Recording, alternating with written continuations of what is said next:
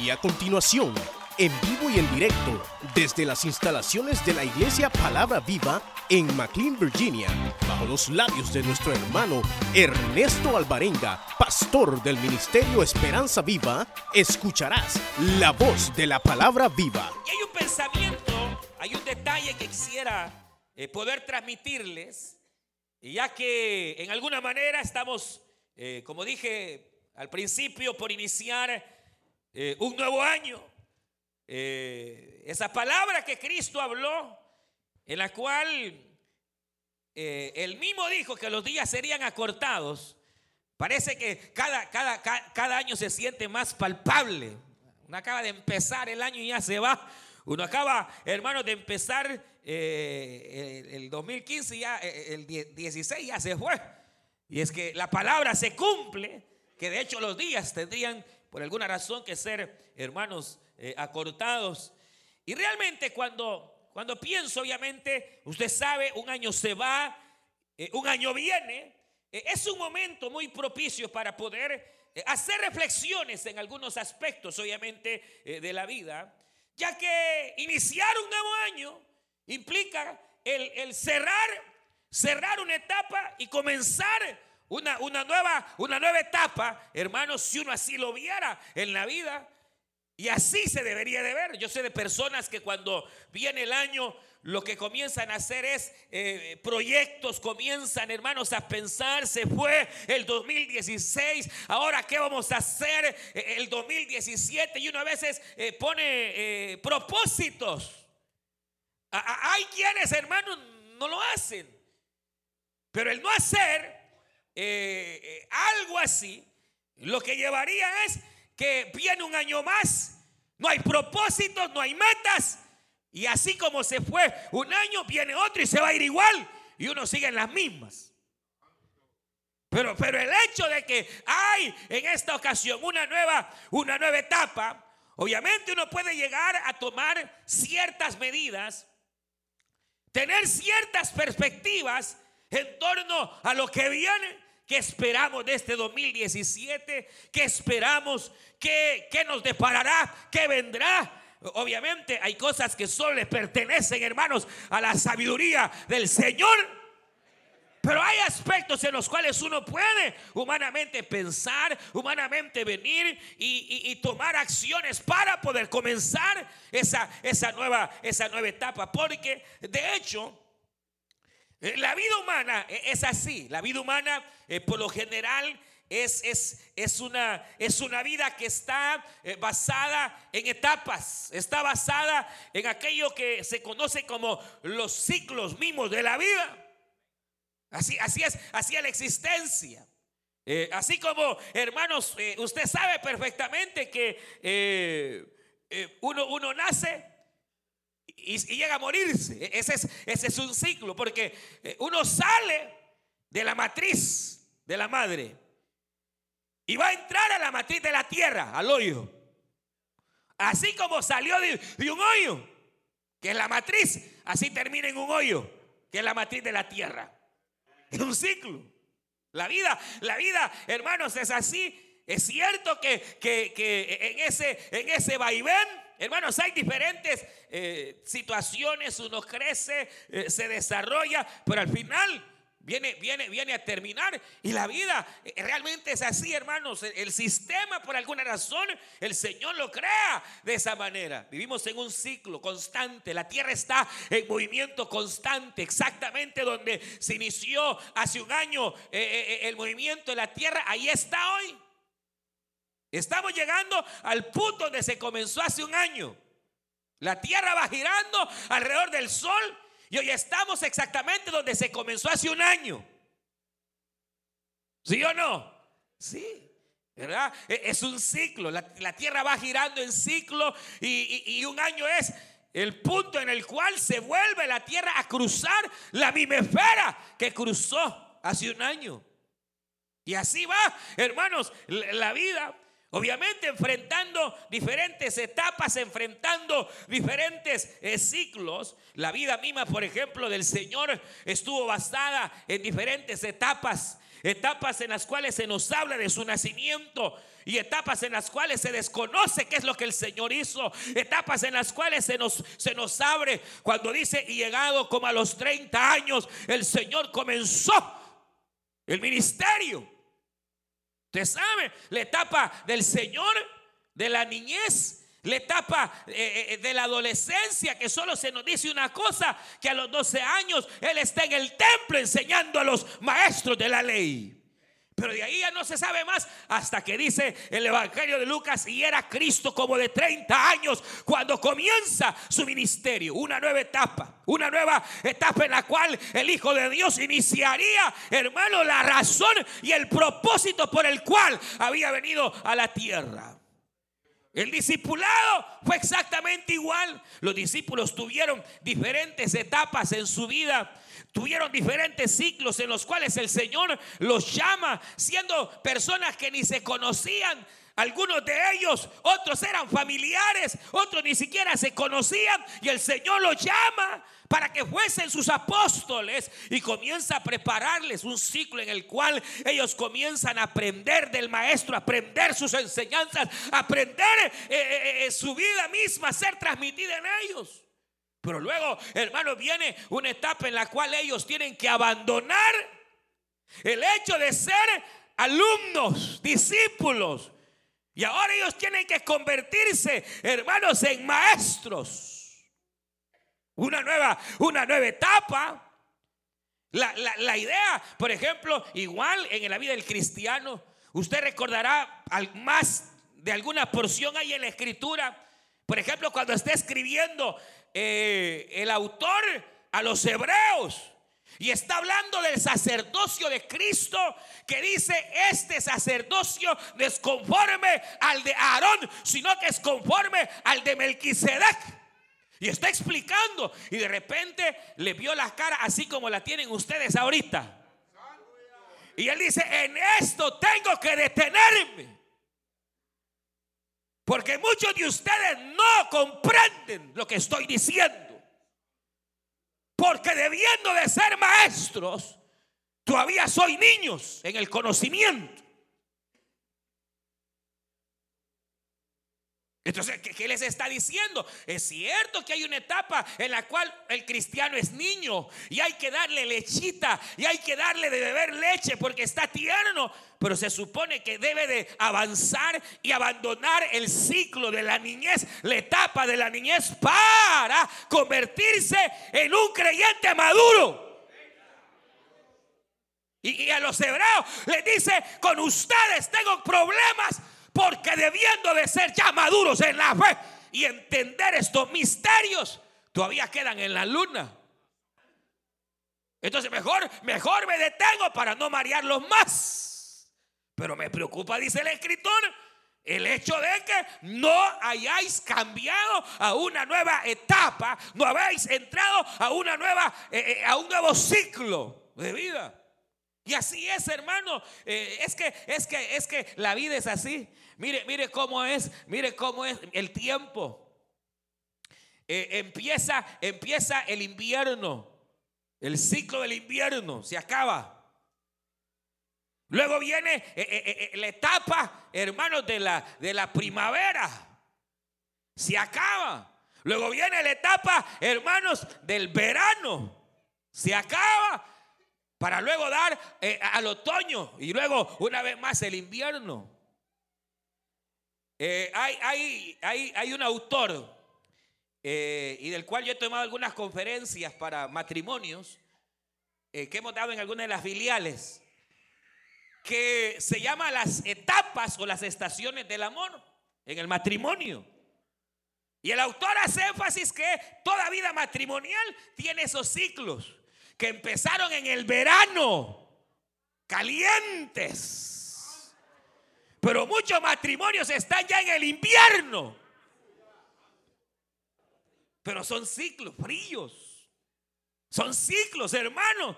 Y ojalá la, pudiéramos dar alguna vez acá. Pero, pero mire, son diferentes etapas. La, vida, la vida en algún sentido va así, va así, e, en, etapas, en ciclos. La cuestión es que eh, lo que me llama la atención es que en este pasaje que hemos nosotros leído, obviamente lo que va a ocurrir es que el Señor se va, se va a ir. Físicamente ella no estará con sus discípulos.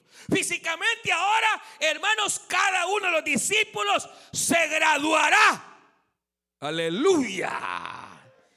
Y se convertirán en los apóstoles del Cordero de Dios, en los cuales Dios depositará su poder, su gracia, para que ellos continúen una nueva etapa. Ahora ellos, ellos dejarían de andar, de, ser seguidores físicos de Cristo, físicos. Es decir, en el sentido de que hasta entonces Jesús estaba ahí y ellos iban detrás de Cristo. Donde iba Cristo, allá iban ellos. Pero ahora Cristo se iría. Y entonces ahora ellos seguirían a Cristo espiritualmente. Pero el problema es que ahora, hermanos, ellos seguirían a Cristo espiritualmente porque ellos representarían a Cristo y ahora a ellos los comenzarían a seguir. ¿Me explico? Ahora ellos serían en alguna manera eh, Cristo en la tierra. Y ahora la gente convertiríase en discípulos de ellos. Ellos habían caminado detrás de Cristo. Ahora detrás de ellos vendría la gente para seguirlos a ellos, para que entonces, hermanos, el día que ellos murieran, el otro estaba más pegado a ellos siguiera caminando, aleluya, y así dar continuidad hasta el día de hoy al poderoso y bendito evangelio de nuestro Señor Jesucristo. Es, es una, es una, una, una etapa. Es como el padre. El padre debe de saber que detrás de, él están sus hijos. La madre debe saber que detrás de ella están sus hijas. Los hijos están detrás de uno siguiendo pasos que usted da, nos observan, pasos que damos, nos ven. Ellos, ellos van detrás. Pero un día usted ya no va a estar. Y ellos se convertirán en padres. Y tendrán sus propios hijos. Y de acuerdo a como usted los pudo haber instruido o no, de acuerdo a los pasos que usted les pudo haber enseñado, esos pasos ellos enseñarán a sus hijos. Pero es un ciclo, es una etapa en la cual, hermano, aquel que va detrás se convierte en un líder. Ahora, y esa es la cuestión, que la vida tiene sus etapas y sus ciclos. Y entonces hay un detalle que el Señor tocó mi corazón hace unos días. En el sentido que la mayoría de los conflictos que hay en el hogar, en la vida, la mayoría de los conflictos que hay, hermanos, y que cargamos, son debido, oiga bien, a que la vida es una vida que lleva ciclos, etapas.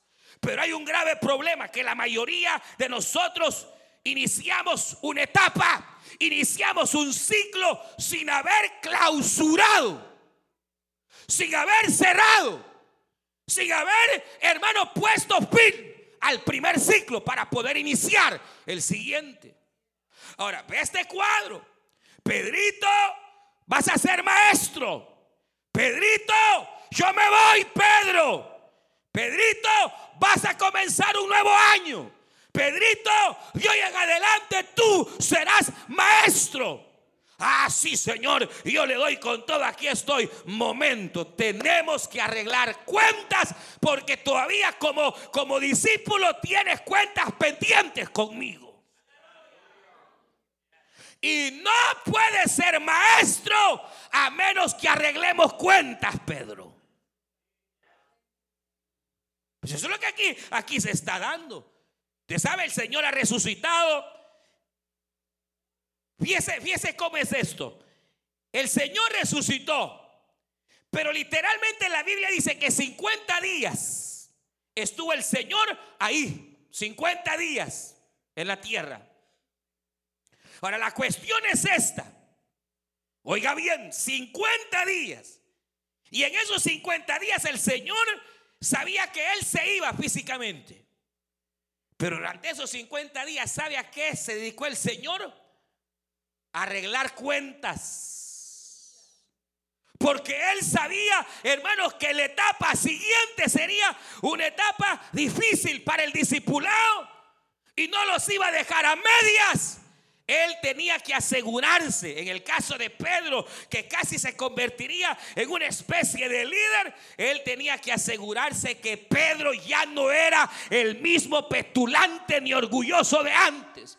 Cuando Dios va a entregar, cuando Dios va a promover, cuando Dios va a entregar una bendición, hermanos, Dios tiene que estar seguro que a las manos de quien viene esa bendición, ya, ya ha cerrado ciclos y etapas para poder comenzar una nueva.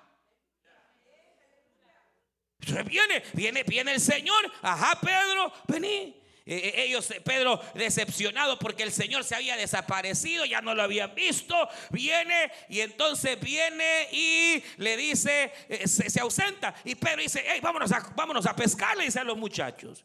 Y dice que varios muchachos se van a pescar, allá van con su barca, no agarran nada. Y entonces el Señor aparece en la noche.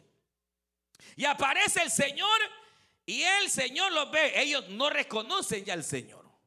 Mire cómo estaba Pedro, que ya ni reconocía al Señor. Y el Señor viene y sarcásticamente le dice, ¡Hey! Hijitos, ¿tenéis algo de comer? Y entonces dijeron, no, ¿qué vamos a tener? Toda la noche hemos estado intentando, toda la noche hemos estado pescando eh, y no hemos agarrado nada. Y entonces le dice, tirad la red a la derecha. Así ya la tiramos a la derecha, a la izquierda, al frente, a todos lados. Y no hay nada, no hay. Y entonces de repente alguien dice, es como la voz del maestro. Y entonces, bueno, en tu nombre la echaré, dijo Pedro. Y la echa y usted sabe el milagro que ocurre, hermanos, que empieza a caer el montón de peces grandes, hermanos, eh, más de 100 peces. Y entonces la barca se hundía y entonces ellos dicen, es el Señor. Y Pedro, hermano, se tira a, a, poder recibir al Señor y va. Y cuando ellos llegan, y el Señor tenía, tenía preparada la cena, porque Él no necesita. Él es el dueño de todas las cosas. E-, él no necesita, hermanos. Si cuando Él nos pide porque Él nos quiere dar, Él ya tiene todo preparado. Pero la manera en que Él da es que usted dé primero. Por eso, ¿tienen pescado? No, no, no tenemos, no tenemos. No, ella lo tenía. Los estaba probando. Y entonces viene y, y, cuando llega al primero que agarra es a Pedro. Pedro, para acá.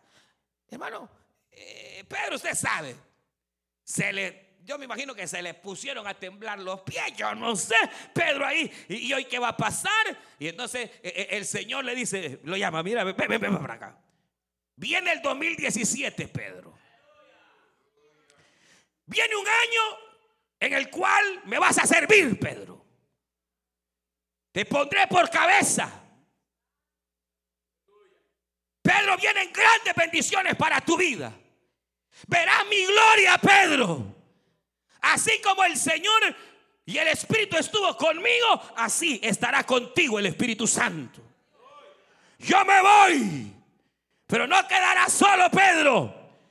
De aquí en adelante, cuando prediques, miles se convertirán. De aquí en adelante, cuando ponga las manos en los enfermos, serán sanos. De aquí en adelante veréis, Pedro, el poder de Dios en tu vida y en tu familia. Pero, pero, pero, pero, tenemos que arreglar cuentas, Pedro. Porque para llevarte a esta nueva etapa, tengo que estar seguro que tu corazón es sano y que no vas a padecer los mismos problemas que has tenido. Y entonces viene, ven para acá, Pedrito.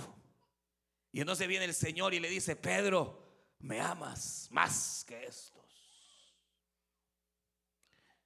Señor, yo te amo, Señor. Pedro, me amas. más que estos. Señor, yo, yo te amo, Señor. Sí, yo te amo. Pedro, me amas más que todos estos. Bueno, Señor, tú lo sabes todo. Mi corazón es engañoso. Yo creo que te amo, pero, pero tú lo sabes todo, Señor.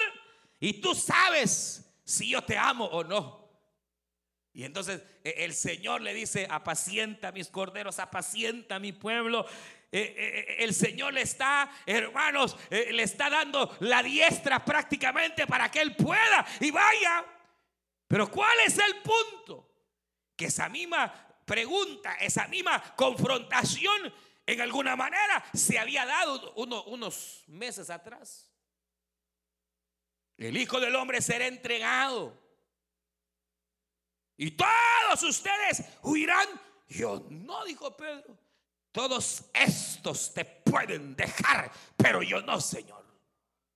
Pedro, Pedro, y tú incluso no solo me vas a abandonar, me vas a negar tres veces. Yo negarte a ti, Señor, estos te podrán negar, pero yo negarte jamás el tipo era orgulloso, el tipo era petulante. Él se creía más que cualquiera de los discípulos. Hermano, él, él creía, creía ser más que los demás. Pero ahora, después del Calvario, después de la resurrección de Cristo, ahora después su corazón ha cambiado. Y ahora que el Señor le va a abrir una nueva etapa, el Señor viene y lo confronta. El Señor quiere ver dónde está tu orgullo, Pedro. Ya no, Señor. Eh, el Señor quiere ver dónde está su petulancia. Ya no hay petulancia en Pedro. Ya no hay orgullo en Pedro. Eh, Pedro aprendió la lección. Pedro aprendió el escarmiento. Pedro entendió, hermanos que sin Cristo no somos nada. Pero entendió que en el Evangelio no se trata del orgullo humano. Aquí no se trata de que yo puedo y que soy el campeón. Aquí se trata de que Cristo es el campeón. Él es el que nos da la victoria. Él es el poderoso. Nosotros no somos nada. Él es el grande. Pero mire, mire, mire. Le dice el Señor a Pedro, Pedro, me ama más que esto. Antes lo hubiera hecho, Señor. Claro que por supuesto, Señor. Si vos sabes que, que esto no te quiere, yo sí. No, no, callado. Llega el punto en que en, que, en otras se enoja. ¿Y por qué me preguntas tres veces? ¿Por qué dudas? ¿Acaso dudas de mí? Que no sabes quién soy. Pedro de la del machete. No, no, Pedro, hermano, le dice, Señor, yo no sé. Tú lo sabes. Tú sabes si, si, si, si te amo o no te amo. Tú sabes si te amo más que esto o menos que esto. Yo ya no sé nada, Señor.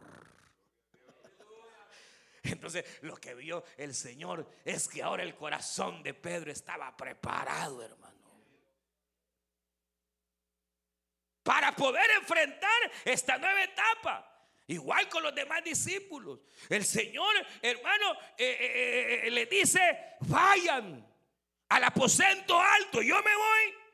Pero no salgan, no vayan a salir, no comiencen, no vayan y salgan en esta nueva etapa hasta que hayan sido llenos del Espíritu Santo. Y entonces vayan. Entonces lo mismo era.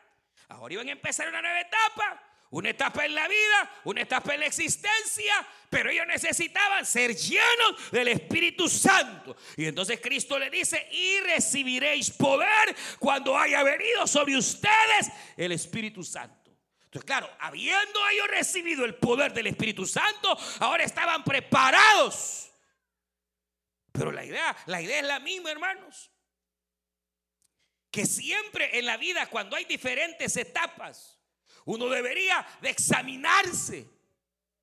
Uno debería de tomar el tiempo necesario para poder ver, examinar, ver qué tan sano está el corazón, ver qué, qué tan capacitado, qué tanto estamos dispuestos, hermanos. Porque es, es, es grave, es grave e, e, el no cerrar las diferentes etapas.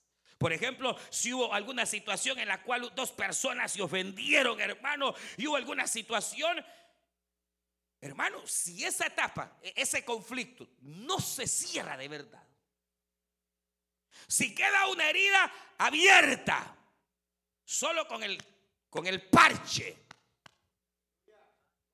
hermano, eh, diga, eh, eh, si esa situación, ya sea con la mujer, con el marido, con el hijo, con el hermano, con quien sea, si solo se le puso un parche,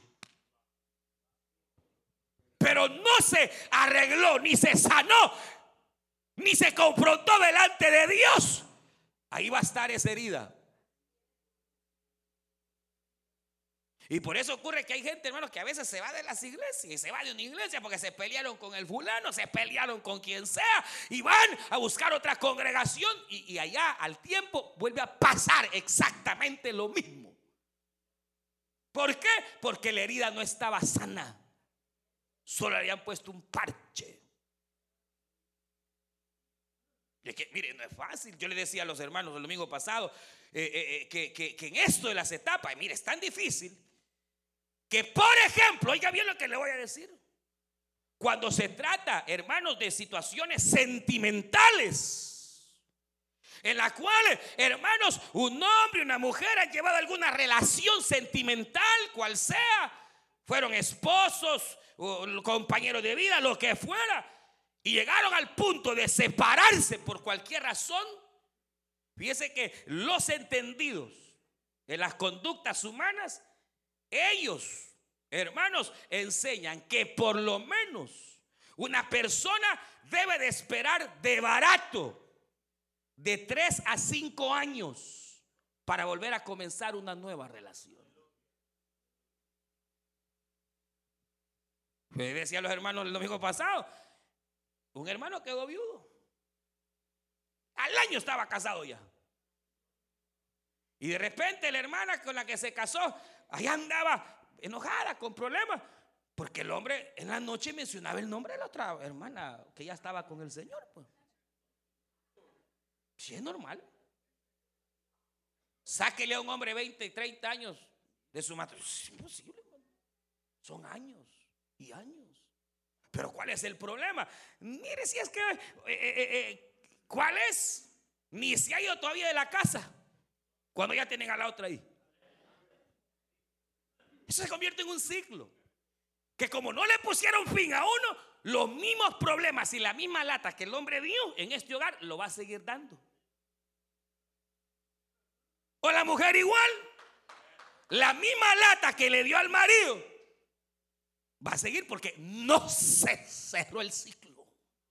Y cuando un ciclo no se cierra, queda abierto. Y aunque usted comience una nueva etapa, aunque usted comience un nuevo, lo que sea, Ahí va. Y si no, por eso es que Dios le dice a Pedro, pero quiero ver cómo está tu corazón. Voy a probarlo. Y si ya está bien, entonces yo te doy la diestra para que vayas y hagas mi obra. Pero primero tenemos que ser confrontados. Mire, ¿sabe cómo es esto? Eh, eh, ¿Saben cómo es? Como Job. Job tuvo una etapa bien bonita en la vida de prosperidad. Hermano, lo tuvo todo. Y de repente le vino una etapa de gran prueba. ¿Sí o no? Prueba tras prueba. Y usted sabe perfectamente la historia, no la vamos a narrar. Llega a perderlo todo. En una etapa de, de, sacudimiento, en una etapa terrible para Pedro. Para, para, para, para Jacob, hermano para Job empieza el Señor, hermanos, a, sabe, a tratar con su vida. Y entonces, ¿cuántos años Job pasó en esto? No sabemos. Parece que fueron algunos dos, tres años tal vez, hermano, eh, en, la cual al final Job queda básicamente sin, sin mujer, sin hijos, sin casa, sin posesiones, tirado en la tierra. Pero Dios es bueno. Y Dios lo va a restaurar. Porque Dios no nos va a dejar ahí en el polvo, hermanos. Dios pone la llaga, pero también pone la cura. Aleluya. Entonces Dios va a tratar con Job. Y viene el tiempo de restauración para Job. Dios lo va a levantar. Viene la etapa de levantamiento. ¿Qué sabemos si es este 2017 que Dios lo va a levantar a usted? Aleluya. Tal vez este 2016 ha sido terrible, pero viene el 2017 y probablemente sea el año de las gracias y bendiciones del Señor. No lo sabemos. Tal vez aquella petición que tanto ha estado pidiendo, hoy viene, aleluya. Tal vez por eso el Señor está trayendo esta palabra. Porque Dios vio el dolor de Job. Dios vio el dolor de aquel hombre. Y ahora, hermanos, empieza una etapa de transición. El oprobio se va. La enfermedad se va. La restauración viene. Pero Dios tuvo que sentarse con Job. Mire. Y respondió Job a Jehová. Yo conozco, Señor, que todo lo puedes. Y que no hay pensamiento que se esconda. ¿Quién es el que oscurece el consejo sin entendimiento? Por tanto, yo, yo el que decía ser justo, el que decía ser el más cristiano de toda la palabra viva, el que decía ser el mejor líder, y mejor supervisor de toda la iglesia. Yo hablaba lo que no entendía.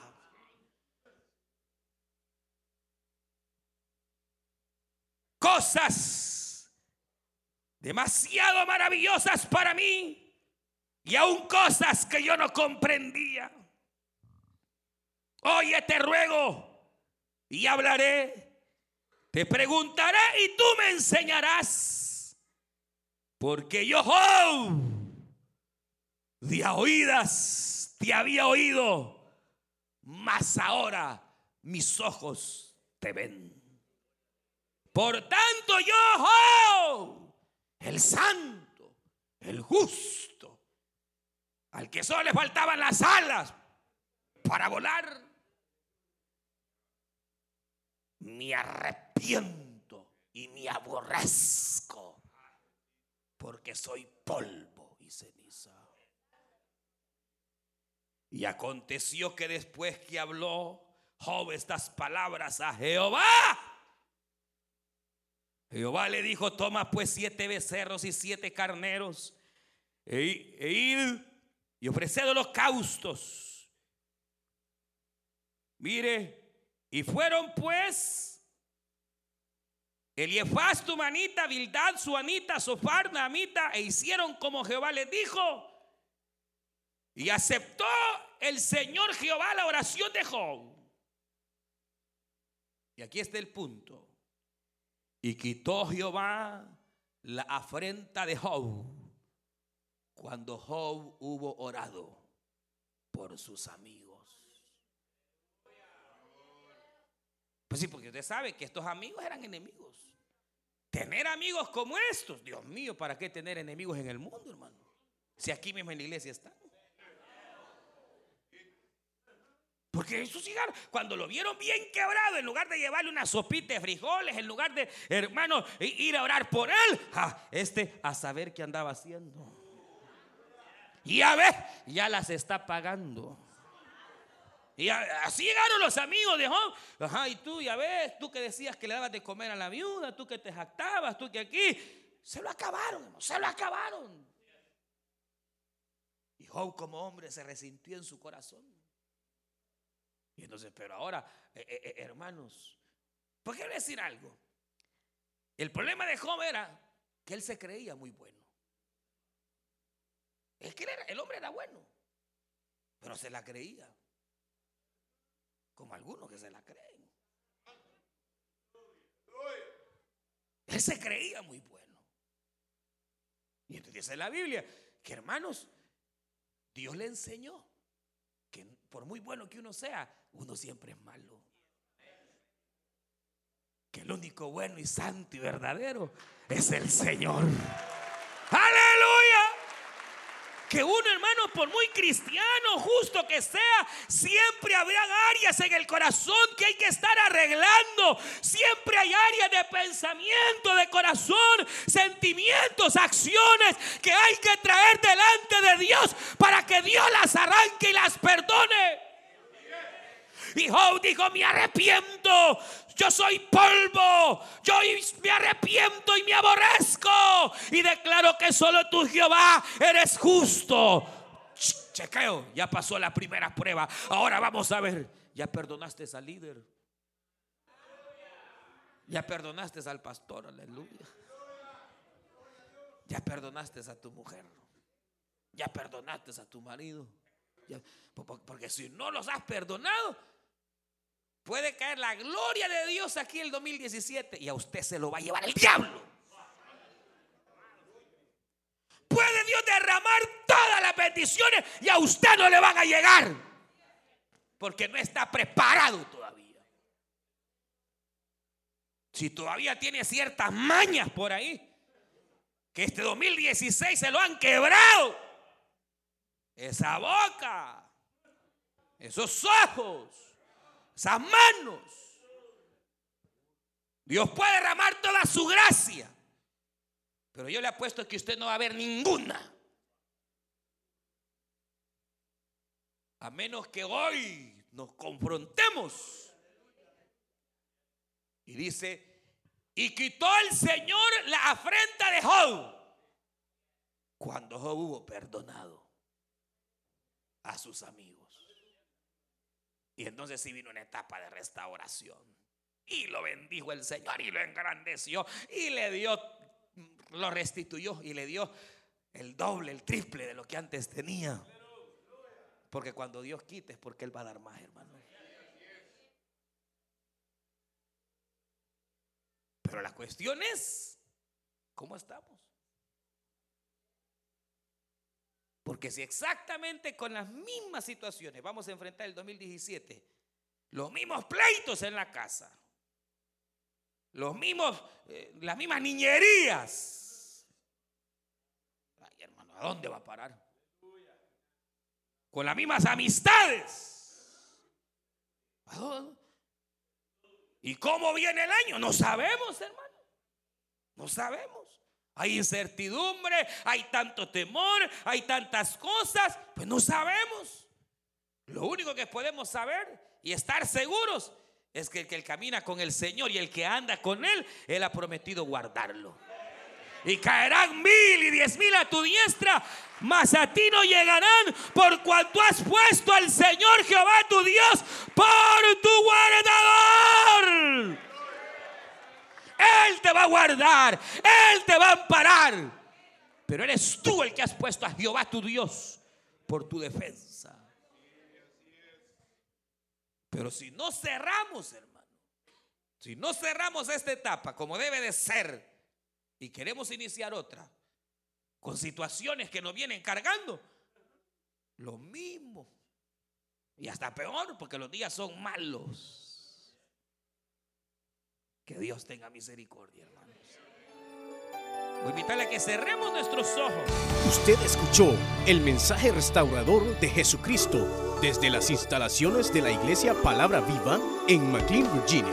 Si este mensaje ha sido de bendición para su vida y necesita oración, contáctenos al teléfono 571-633-0469. 571-633-0469. 0469. Que Dios le bendiga.